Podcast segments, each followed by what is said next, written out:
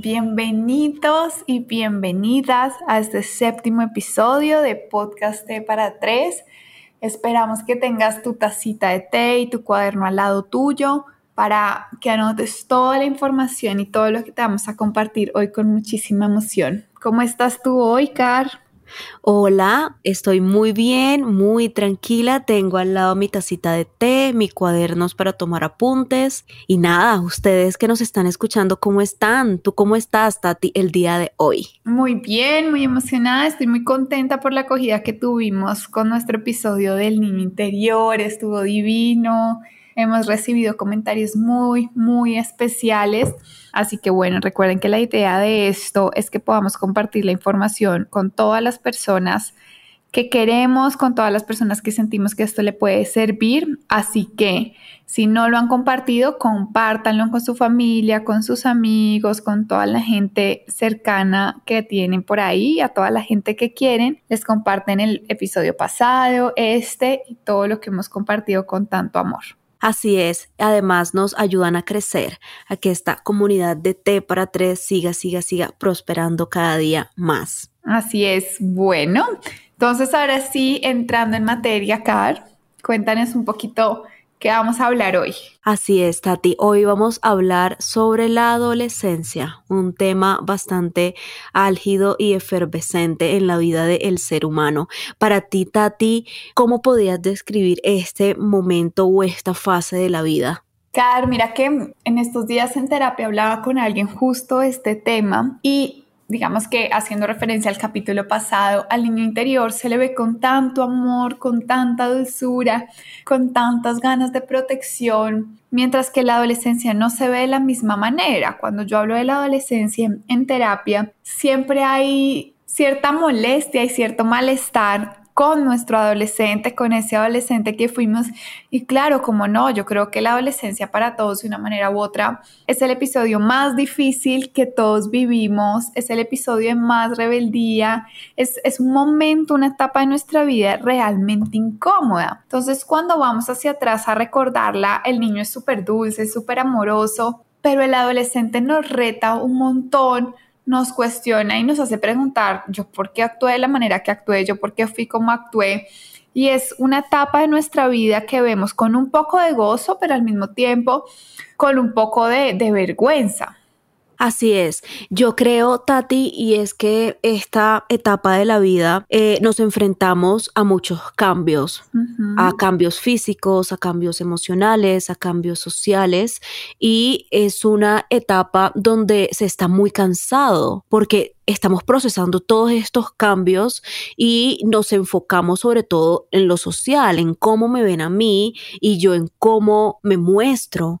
Eso cansa mucho y nos dejamos guiar también por estereotipos. Por eso yo creo que puede ser una fase muy molesta para el adulto, para el yo adulto, porque va hacia atrás, se observa y dice, no me, no me gustan las decisiones que tomé o no me gusta quién era, no me gusta quién fui en el colegio o, genera cierta incomodidad. Y, y yo creo que es por esto, es porque estamos todo el tiempo guiándonos de estereotipos y aquí hago una aclaración bastante importante y es que, como lo hablamos la semana pasada sobre el niño, traemos toda la información que traemos del niño y la acomodamos en la adolescencia y eso también implica la autoestima que construimos en el niño. Entonces, cuando hay autoestima sobrevalorada, el, el adolescente sufre mucho eh, y también cuando la autoestima está, está muy poco valorada. Entonces, estos dos extremos le hacen mucho, mucho daño al ser humano. Yo recuerdo que, a mí me costó mucho aprender a construir autoestima. Yo decía, no sé cómo me tengo que mostrar, no sé lo que tengo que hacer. Entonces me dejé guiar de un montón de cosas, de artistas, de lo que yo veía, de lo que yo consumía finalmente y, y lo fui construyendo poco a poco. También conozco casos que tenía una, una autoestima muy, muy valorada y ya tendían a ser un poco narcisistas. Entonces, claro, nos dijeron que todo estaba bien eh, o les dijeron que todo estaba bien y cuando entran a la, adolescencia se chocan y es como el mundo no todo está bien, en el mundo no todo es posible de primera. Entonces, chocarse contra el mundo es bastante complicado. ¿Tú qué crees? Total, Car. Tú, tú, mencionas esta palabra de que es un periodo en cierta forma muy doloroso, muy difícil. Y realmente si uno mira la palabra adolescente, eh, tienes todo de, de como a doler, ¿no? Como como de dolor un poco incluso en la palabra y es que es un momento de, de, mucha incomodidad porque no soy niño, no soy adulto, están pasando un montón de cosas a nivel cerebral todo mi cerebro se está transformando a esto que quiero y espero ser, pero no sé cómo serlo. Entonces, claro, es un momento donde todo es incómodo y lo que dices tú es como, ¿qué hago con todas estas bases que tengo? ¿Qué hago con todas estas bases con las que vengo? Pero también siento que es un periodo súper importante porque es un periodo en el que el niño que se está convirtiendo en adulto empieza a decir, yo tengo identidad propia yo pertenezco a un mundo y yo decido cómo quiero estar en ese mundo. Entonces ahí se levanta todo esto de cómo está mi amor propio, cómo está mi autoestima, cómo me relaciono yo desde este ser que se está convirtiendo en un adulto, cómo me relaciono con nosotros, cómo me relaciono con mi entorno. No hay una persona de las que nos esté escuchando aquí que no haya sido adolescente y que no haya pasado por este momento de decir, ¿y ahora yo qué? ¿No? ¿Cómo, cómo me enfrento a la vida? Si no soy niño, si no soy adulto? ¿Qué, ¿Qué, hago con esto que soy? ¿Qué hago con esto que me está moviendo adentro, que es tan incómodo?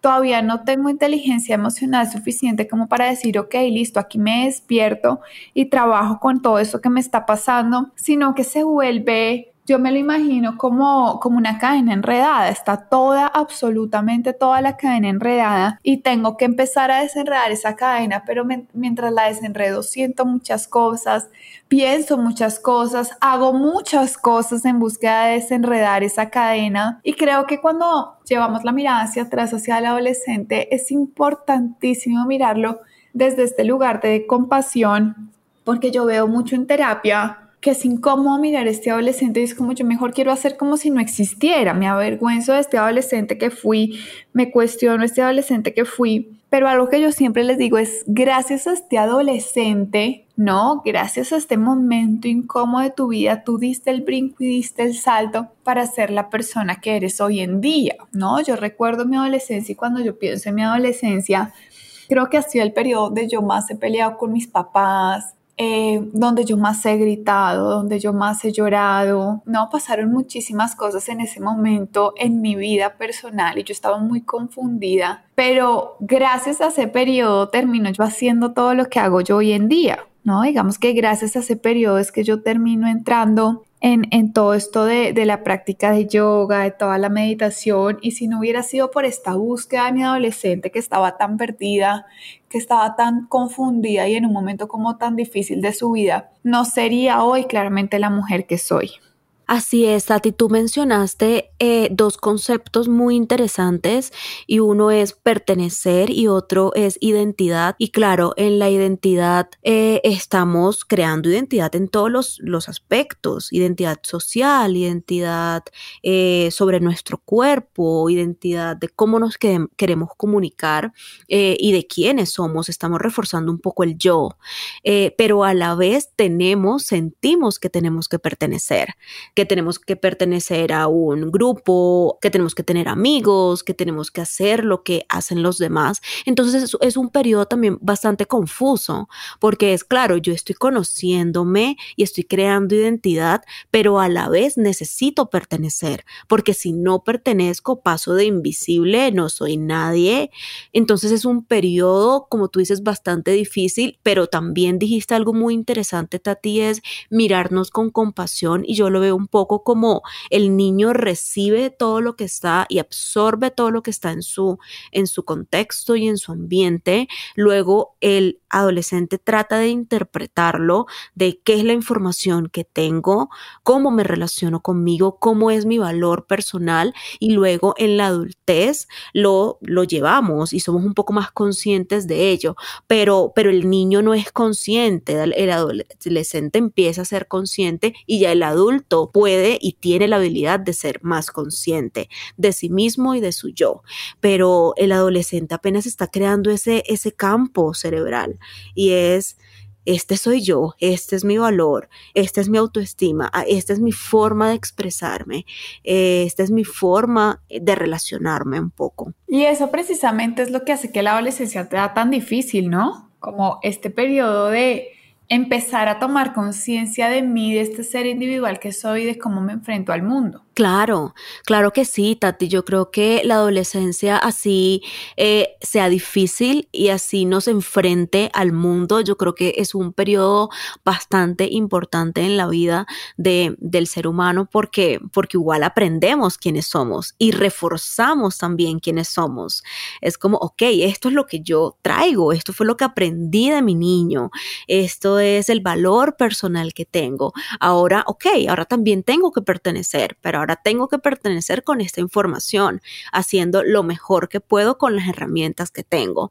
Entonces, enfrenta, enfrenta mucho y encara y por eso es, es tan cómodo y duele mucho, duele mucho y a veces tomamos decisiones que no debemos tomar, pero esas decisiones finalmente también nos enseñan. En esas decisiones que no debemos tomar, yo creo que así como yo hablaba ahorita de compasión y de amor propio, también es entender que el adolescente, nuestro adolescente o el adolescente que tenemos al frente en caso de que tengamos un hijo adolescente, está haciendo lo mejor que puede con las herramientas que puede. No, es que imagínense este momento de la vida donde tú todo el tiempo has estado acompañado por papás, guiado por papá, siendo un niño que no tiene tanta conciencia de sí y de un momento a otro es como que te sueltan y te dicen, bueno, ya, estás tu vida, enfréntate solo. Y dice uno, ¿cómo lo hago? ¿Cómo me enfrento con estas emociones? ¿Cómo me enfrento de esto de ser yo frente al mundo? ¿Cómo me enfrento al mundo entero y me adapto y me relaciono y pertenezco? ¿Cómo me relaciono con mi amor propio desde ser yo el que lo tengo que cultivar? Entonces, claro, no tengo herramientas suficientes como lo tendrá el adulto y ahí es donde entra la compasión. Entender que tu adolescente hizo lo mejor que pudo, ¿no? Entender que lo hiciste con las herramientas que tuviste y tú dices, claro, tomamos decisiones que de pronto no fueron las adecuadas. Creo que si todos miramos hacia atrás en la adolescente decimos como, ay, ¿cómo hice eso? ¿No? Yo que estaba pensando, pero es que ahí está el tema, ¿no? El, adolescente ni siquiera está pensando, el, el adolescente está buscando tanto pertenecer, adaptarte a ese nuevo mundo, mostrar que es independiente que se vuelve un acto rebelde y no, y no lo hacemos pensando, no lo hacemos en toma de conciencia, sino que lo hacemos desde este sentir, ¿no? Me muevo, el adolescente, recuerden que el cerebro del adolescente se mueve por placer, se mueve por emoción completamente, no es un cerebro aún racional Em, que dice, ok, esto lo voy a hacer porque tiene sentido para A, B y C, ¿no? Se mueve por placer, se mueve por la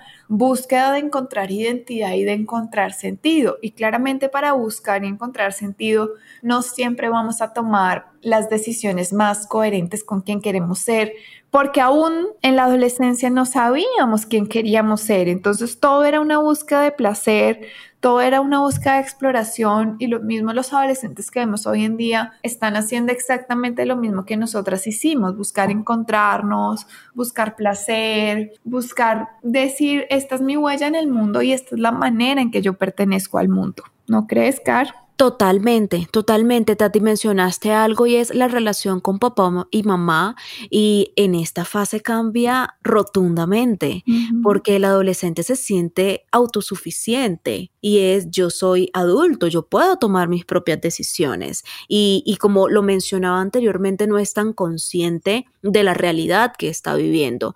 Y tú, oyente, si tienes un hijo adolescente, si tienes un familiar adolescente, te invito también un poco que utilices las preguntas socráticas para invitarlo al cuestionamiento y al análisis eh, y explico un poco qué es una pregunta socrática y es como el adolescente está en la búsqueda de descubrimiento, de pertenecer, de reforzar su yo y su identidad, quiere saberlo todo y hace muchas preguntas. Entonces es no responderle porque él tiene que aprender a hacer su propia búsqueda y a descubrir su criterio en el mundo. Entonces haz una hazle preguntas como cuestionándolo al análisis, un poco sonando ignorante, pero al final es como analízalo. ¿Tú qué quieres? ¿Cuáles son tus deseos? ¿Qué podría ser lo mejor para ti? ¿Ok? ¿Será que eso sí o será que no?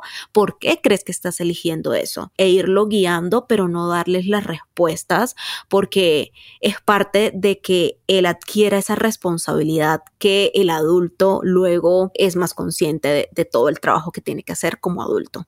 Me encanta. Y también uno como adulto entender que el otro está creciendo. Yo creo que ahí a veces fallamos un poquito los papás, que es como sigue siendo mi niño, sigue siendo mi niña. No, también parte de la adolescencia es que uno como, como padre se dé cuenta de esta independencia que está adquiriendo al otro. Y cuando hablamos, digamos, esas son las preguntas hacia nuestros hijos adolescentes, pero cuando hablamos de nuestro propio adolescente, también sirve preguntarnos, también, también sirve este juego de preguntas es ¿Qué aprendí yo de mi adolescente? ¿Para qué fui ese adolescente que fui? ¿No? ¿Cuáles son esas enseñanzas que me deja ese periodo tan crítico en mi vida y que determinan de una manera u otra el adulto que soy hoy?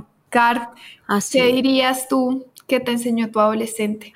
Justo lo estaba pensando, Tati, y yo tuve dos fases muy, muy marcadas. Y una fue la rebeldía, sobre todo en el colegio. Eh, hice bullying, algo que mm, no me siento orgullosa de decirlo, pero pues se trata también de, ser honesto, ¿no? Y luego tuve una fase de mucha tranquilidad. Que día estaba hablando con Manu y, Manu me decía, ¿cuál fue tu primera borrachera? En Colombia le decimos borrachera a, a embriagarnos, tomar alcohol. Y mi primera borrachera fue a los 20 años. O sea, no, yo no recuerdo nunca que me haya ido de fiesta. No, sabes, no tuve ese tipo de adolescencia.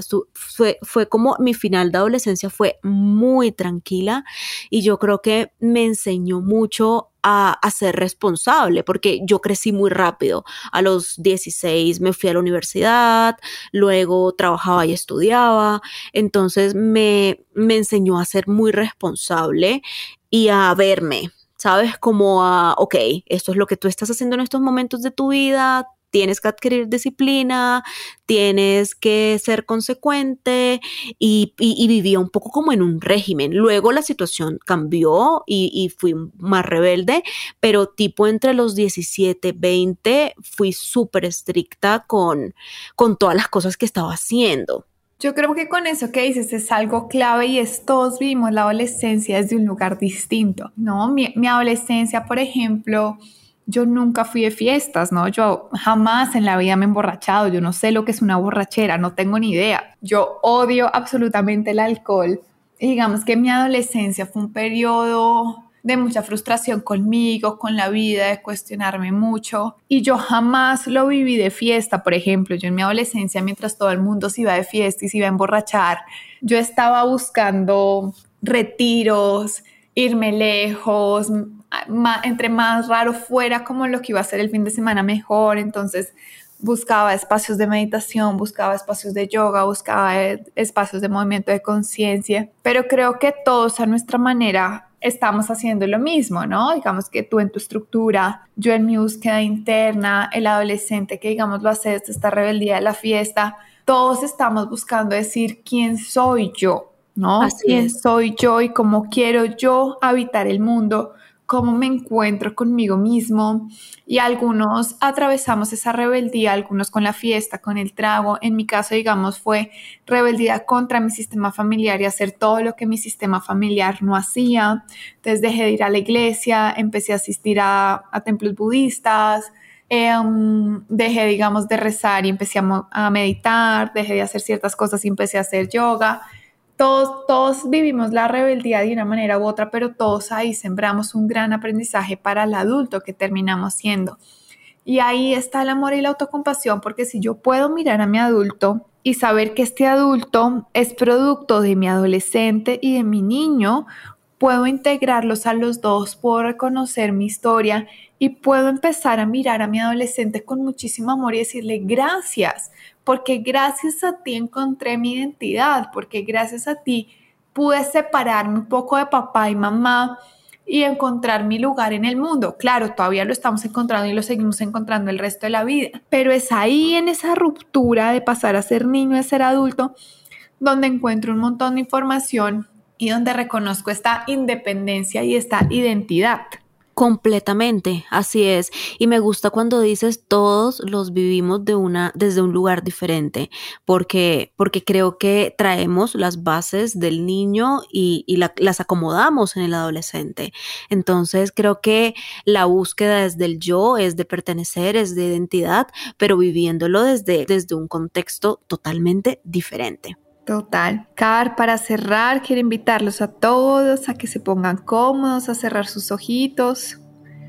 Vamos a hacer un pequeño ejercicio de cierre, entonces simplemente ponte cómodo, alarga tu columna, asegúrate de que tus hombros estén relajados. Relaja tu cara, pasa suavemente saliva. Apoya tu lengua en el paladar relajando tu mandíbula, tu boca. Asegura que tus ojos y tu entrecejo estén relajados. Tomas una inhalación profunda y vas a exhalar una única vez fuerte por tu boca. Sueltas pensamientos, sueltas tensiones del cuerpo te permites conectar con tu respiración. Te permites sentir tu inhalación, tu exhalación.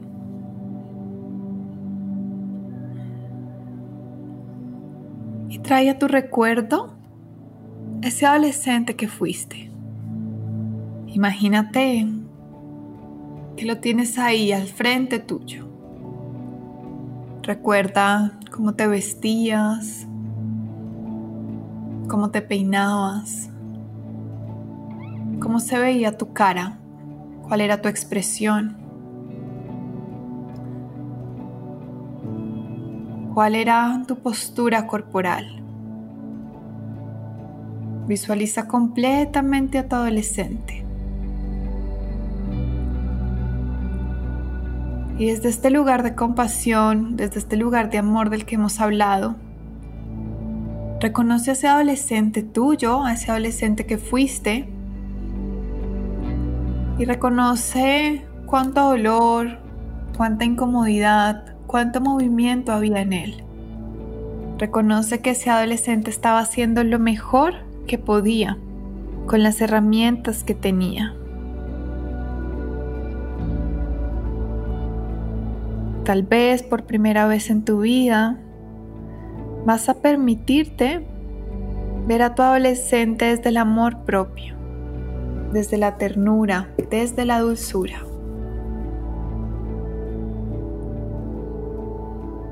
Y en ese estado de conexión tuya y tu adolescente, le vas a agradecer. Desde lo más amoroso de tu ser desde entender ese lugar incómodo para él o para ella, le vas a agradecer porque entiendes que gracias a él o ella eres quien eres hoy. Porque gracias a él o ella te convertiste en un adulto y dejaste de ser un niño. Porque gracias a él o ella integraste todos los aprendizajes de tu infancia porque gracias a él o ella entendiste cómo pertenecer al mundo. Porque gracias a él o ella encontraste tu propia voz, tu propia manera de vivir, tu propia manera de habitarte y tu propia manera de relacionarte contigo y con el mundo. Así que le agradeces. Y le dices, que lo amas, que lo aceptas y que entiendes que hizo lo mejor que pudo con las herramientas que tiene. En esa gratitud y en ese amor, te imaginas guardando a tu adolescente en tu corazón y a tu niño en tu corazón. Tu niño y tu adolescente hacen parte de ti y los guardas en ti con amor, con dulzura. Y con ellos en ti, llena de amor propio. Inhala profundo. Exhala suavemente. Vuelves, inhalas. Exhala suavemente. Y una más. Inhalas. Exhala suavemente, suavecito a tu tiempo. Vas abriendo tus ojos. Muy bien. Entonces, esperamos que este episodio, que el episodio pasado te ayuden a verte con mucho amor, con mucha dulzura, que te ayuden a entender y aceptar que tu niño, tu adolescente hacen parte de ti y que es importante que hagan parte de ti. Que los guardes en tu corazón, que los veas con dulzura y con compasión y te ayuden a ser este adulto consciente, amoroso y responsable que eres hoy. Wow, Tati, qué lindo. Yo siempre te digo que de verdad tus meditaciones son mágicas y gracias por traer este espacio. Eh, me gustó mucho y quedé, bueno, quedé así, como flotando. Para la actividad de la semana, eh, a mí me gustaría que le escribiéramos una carta, y digo le escribiéramos porque yo también lo voy a hacer, eh, a nuestro adolescente, basado en estos pensamientos que se nos vinieron a la mente cuando Tati estaba haciendo la meditación. Entonces, me encanta que estén escuchando un nuevo episodio, compártanlo, gracias por escucharnos, no olviden tomar apuntes y nada, hasta pronto. Un abrazo y nos vemos en el próximo episodio. chao, chao. Chao, chao.